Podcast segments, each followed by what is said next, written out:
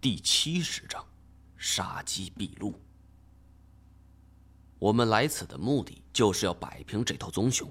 那既然已经来了，哪里有回头的道理？金锁见我摆出一副不要命的架势，干脆也就破罐子破摔。妈的，我这是上辈子欠了你的。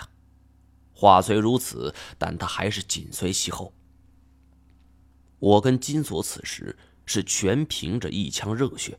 完全是大脑受到刺激，而等我们真正冲到空地中央的时候，不由就被场景给惊呆了。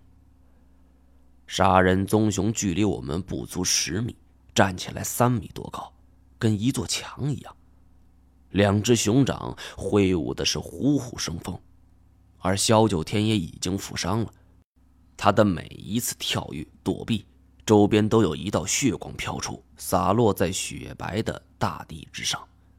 太监咬着牙，大喝一声后，双手举剑刺去。这一招是卯足了气力，向着棕熊的背后而去的。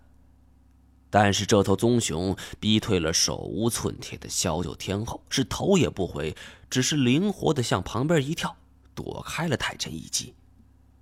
而棕熊在半空之中转身，在还未落地之前就挥出一掌。棕熊挥掌的力量，再加上下落速度，再加上自身的体重，这一掌力有千钧。我见势不妙，是向前一扑，将太监给压倒在地，就躲过了这致命的一击。这一掌挨实了，那就是老虎也会被当场拍碎。另一边的萧九天见有机可乘，直接纵身跳到棕熊背上。棕熊站立起来，咆哮着甩动身体，距离如此之近，我甚至能感受到地面还在微微的颤动。不知道萧九天在这里搏斗了多久，他力量弱了许多。尽管是拼尽全力抓住棕熊颈部的皮毛，但是不到两分钟，还是被给甩了下来。金锁也热血上涌，脑子一热，大叫着挥舞起冰镐，就朝着这棕熊脚板就给狠狠的钉了下去。他也是不闪不避，而是一掌拍向了金锁的脑门。金锁此时完全没有注意到有危险来临，只是顾着看着下边。幸亏我是一把拽住脚腕，将他给扯倒了。金锁趴倒在地。人力起来的棕熊一掌落空，可这金锁手里的冰镐是势头不减，虽然力道减弱，可还是牢牢钉入了棕熊的熊掌。棕熊大叫：“我们也没想到会是如此的一个结局。”金锁呆立了片刻之后，爬起来，是坐在地上，高兴的抚掌大笑：“ 我打中了！”可话音未落，发狂的棕熊像是一辆坦克一样。我们已经来不及站起来了，我干脆是一脚踹在金锁的胸膛上，他像是雪橇一样滑出了三米多远，而我则是趁机和太监向旁边滚落。棕熊的脚上插着锋利的冰镐，一击扑空之后没有立即追击，而是坐下来，两只前爪搬动着冰镐，要把它给摘下来。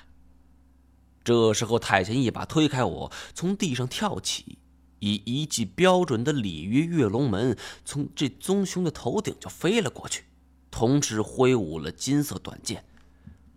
但见月色之下，血光一闪，带着温度的热血泼在雪地之下，很快融化了一大片。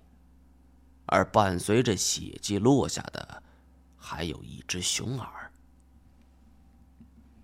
棕熊还没来得及拔出雪镐呢，就又捂着头哀嚎一声。萧九天是瞅准时机，不知从哪儿来了一块大石头，趁着棕熊坐立的时候，是举起石头朝着他头就砸了下去。咚的一声闷响，冻得坚硬的石头粉碎，但这棕熊也只是头部流血，并没有栽倒在地。我不禁啧舌。这他妈哪里还是熊啊？这分明就是金刚！棕熊连连受挫，已经被彻底激怒了。此时，太贤和金锁在熊的左前方，我在右前方，萧九天则独自在后方。棕熊突然站了起来，骑在他脖颈的萧九天猝不及防摔在地上。本以为冤有头债有主，这熊怎么样也会回去找萧九天报仇吧？可他似乎是认准了老太太挑柿子专挑软的捏，竟然朝我扑了。这可不是在俄罗斯的时候，就算我能发出震啸山林的虎吼，对他来说都没有任何的威慑力。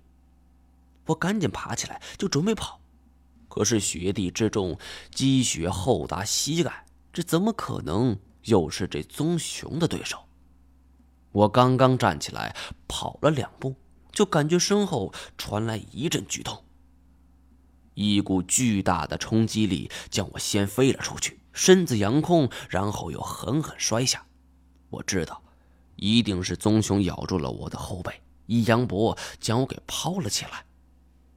幸亏下面是厚厚的积雪。否则这一下就足以摔死我。见我成为了棕熊的目标，太监也毫不客气，咬着牙站起来，大声呼喝，希望能够吸引这棕熊的注意力。但是这头棕熊似乎已经认准了我，一张大嘴就要将我给撕碎。太监见情况危急，干脆就冲了过来，挺剑就往这棕熊的后背刺去。这头棕熊前不久刚刚与东北虎发生了一场恶战，虽然他赢得并不艰难，但是后背还是被扯下一大块。此时他的伤口仍然没有愈合，泛着一大片的红肉。太前这一招正是看准了他的破绽。就在太前这一剑准备刺入的时候，可没想到这棕熊是以雷霆万钧之势扭转脑袋。嗷呜一口咬住太前的肩膀，伴随着咯吱咯吱数声，太前的肩膀已然碎裂。这头熊攻击我诚然是目标，但它最大的计谋在于围魏救赵，借着攻击我来吸引太前攻上来，好狡猾！太前在剧痛之下，忍不住发出了阵阵惨叫。认识他以来，还没见过他有如此的时候。